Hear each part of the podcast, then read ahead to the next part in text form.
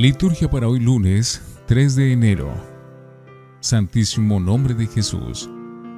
La palabra Jesús es la forma latina del griego Jesús, que a su vez es la transliteración del hebreo Yeshua o Joshua, o también Yeshua, que significa Yahvé salvación. El santísimo nombre de Jesús comenzó a ser venerado en las celebraciones litúrgicas en el siglo XIV. San Bernardino de Siena y sus discípulos propagaron su culto. Como fiesta litúrgica fue introducida en el siglo XVI.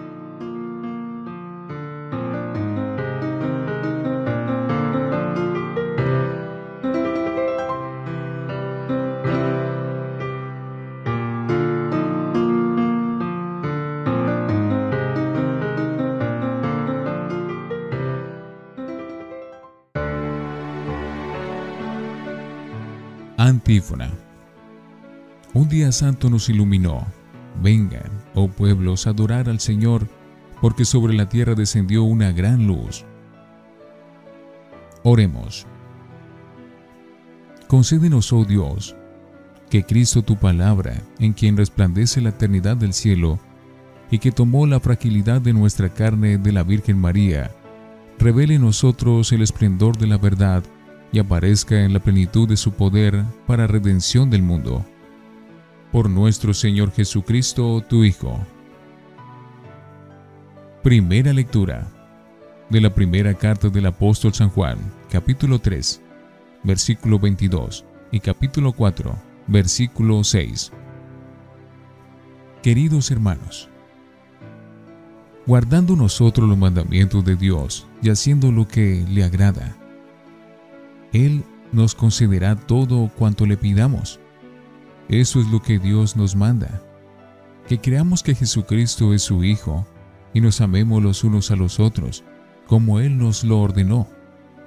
El que guarda sus mandamientos permanece en Dios, y Dios permanece en Él. Y sabemos que Él permanece en nosotros, por el Espíritu que nos ha dado. Queridos míos, no se fíen de cualquier espíritu, sino examínenlos para ver si son de Dios, porque han aparecido muchos falsos profetas en el mundo. En esto conocerán el Espíritu de Dios. Tienen el Espíritu de Dios todos los que, en la profesión de fe, reconocen a Jesucristo mortal y todo como era. Pero los que, al hacerla, prescinden de Jesús, no tienen el Espíritu de Dios.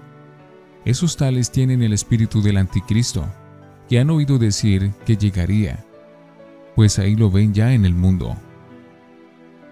Pero ustedes pertenecen a Dios, hijitos, y lo han vencido, porque el espíritu que tienen ustedes es más poderoso que el espíritu del mundo.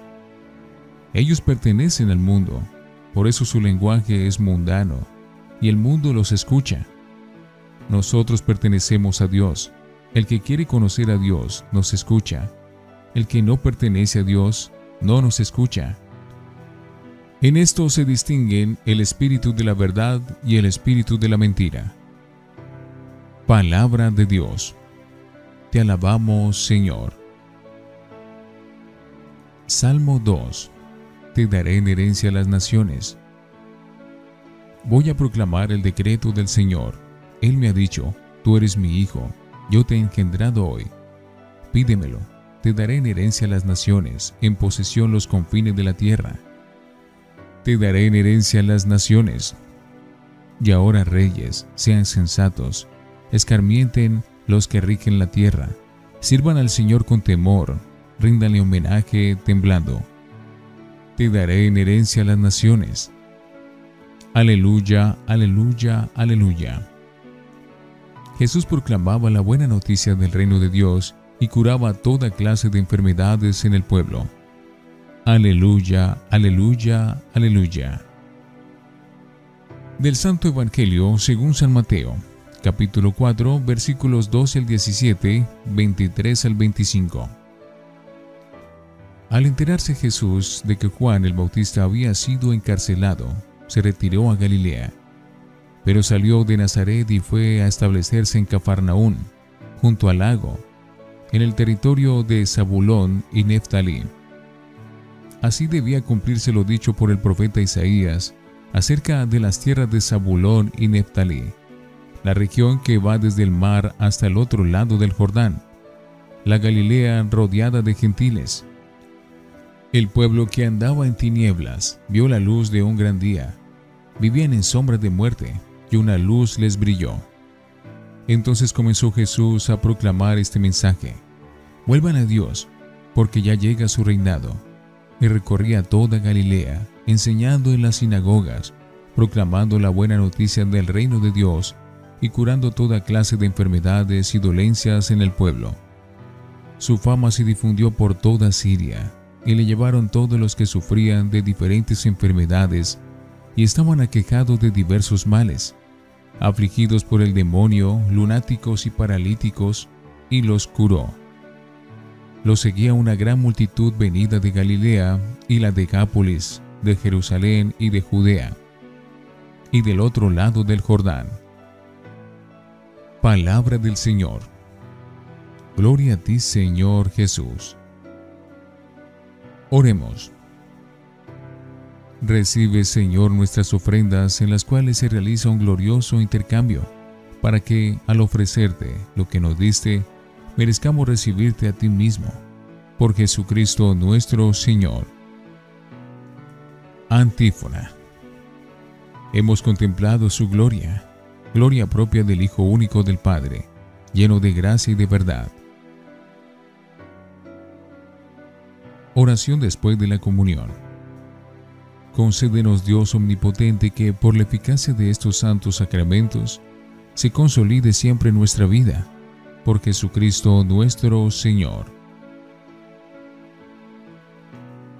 Lección Divina Oremos. Te bendecimos, Señor, porque hoy como ayer sigues manifestándote a todo hombre que sabe leer tus signos. Danos sensibilidad y antenas para capturar tu presencia. Tú vienes a nuestro encuentro en los hermanos y en los acontecimientos de la vida diaria nos señalas también una tarea definida, conversión personal y comunitaria al reino de Dios. Líbranos de la ceguera y tinieblas del egoísmo que oscurecen nuestra relación contigo y los hermanos. Haz que nos convirtamos continuamente a la fe y al amor. Amén. Lectura. Manifestaciones del Señor los evangelios de esta semana o tiempo de Epifanía, que ahora se inicia dentro del tiempo de Navidad, contienen diversas manifestaciones del Señor. Eso significa en griego Epifanía, manifestación.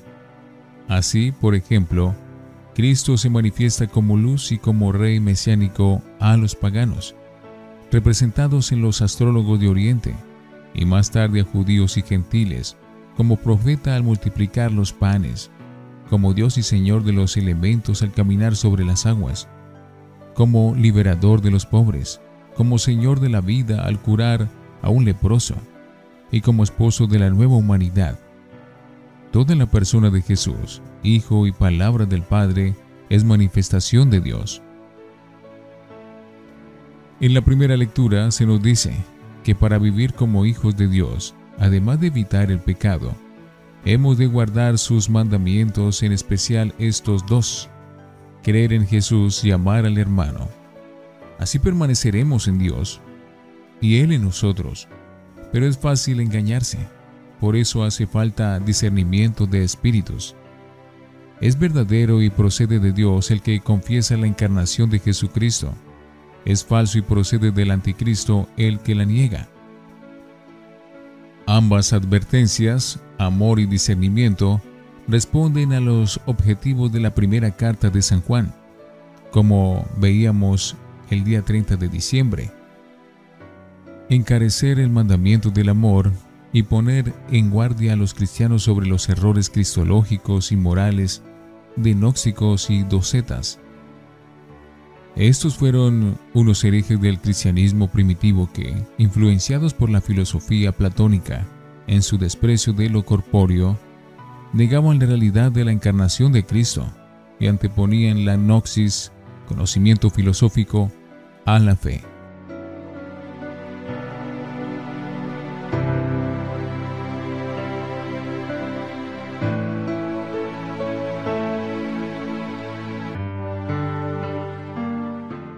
Meditar. Conversión a la fe y al amor. En el Evangelio de hoy inicia Jesús su misterio profético a partir del arresto del Bautista por Herodes. Después de su bautismo por Juan y de las tentaciones del desierto, vuelve Jesús a Galilea y se establece en Cafarnaún. Así se cumplió la escritura, anota el evangelista Mateo según su costumbre, tierra de Zabulón y Neftalí, camino del mar, al otro lado del Jordán. Galilea de los paganos, el pueblo que caminaba en tinieblas y vio una gran luz. Isaías 8:23. Comienza la manifestación del Mesías no solo a los judíos, sino también a los paganos que vivían en la zona fronteriza de Galilea. Mateo procede aquí a base de sumarios para resumir la predicación y actividad de Jesús. Primero concentra su mensaje en el anuncio de la conversión ante la presencia del reino que Cristo inaugura en su persona. Y seguidamente condensa su acción milagrosa en favor de los enfermos y necesitados. Conviértanse, porque está cerca el reino de los cielos. Conversión, palabra que encierra todo un mundo de novedad y renovación mediante el cambio de mentalidad y conducta tema frecuente en todos los profetas, incluido el último de ellos, Juan el Bautista. Consigna que no pierde, sino gana actualidad con el paso del tiempo.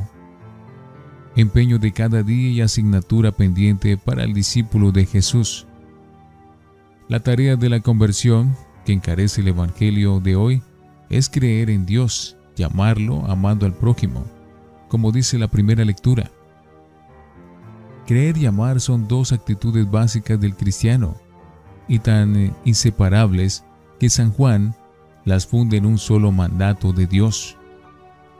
Este es su mandamiento, que creamos en el nombre de su Hijo, Jesucristo, y que nos amemos unos a otros tal como nos lo mandó. Síntesis feliz en que la fe y el amor se interfieren y fecundan mutuamente fusionando en una línea continua la dimensión vertical y horizontal de ambos.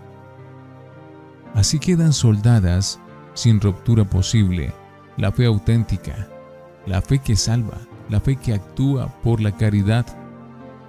Gálatas 5:6 y una vida moral cuidadosamente regulada. Conjugando fe y amor, se unen la fe y las obras, como se funden en la Eucaristía el fruto de la vid el trabajo del hombre y el servicio del cristiano al reino de Dios. La fe y el amor han de configurar nuestra vida personal y la de la comunidad eclesial. Reflexionemos. Nos preocupamos por formarnos de tal manera que podamos distinguir el error de la verdad. El anuncio del Evangelio de Jesucristo se realiza en obras concretas de caridad a favor del prójimo? Oremos. Señor, tú nos conoces y nos has dado todo. Concédenos un corazón sencillo y generoso para ponerlo todo a tu servicio. Danos la valentía para enfrentar nuestros temores. No permitas que nos alejemos de tu compañía. Amén.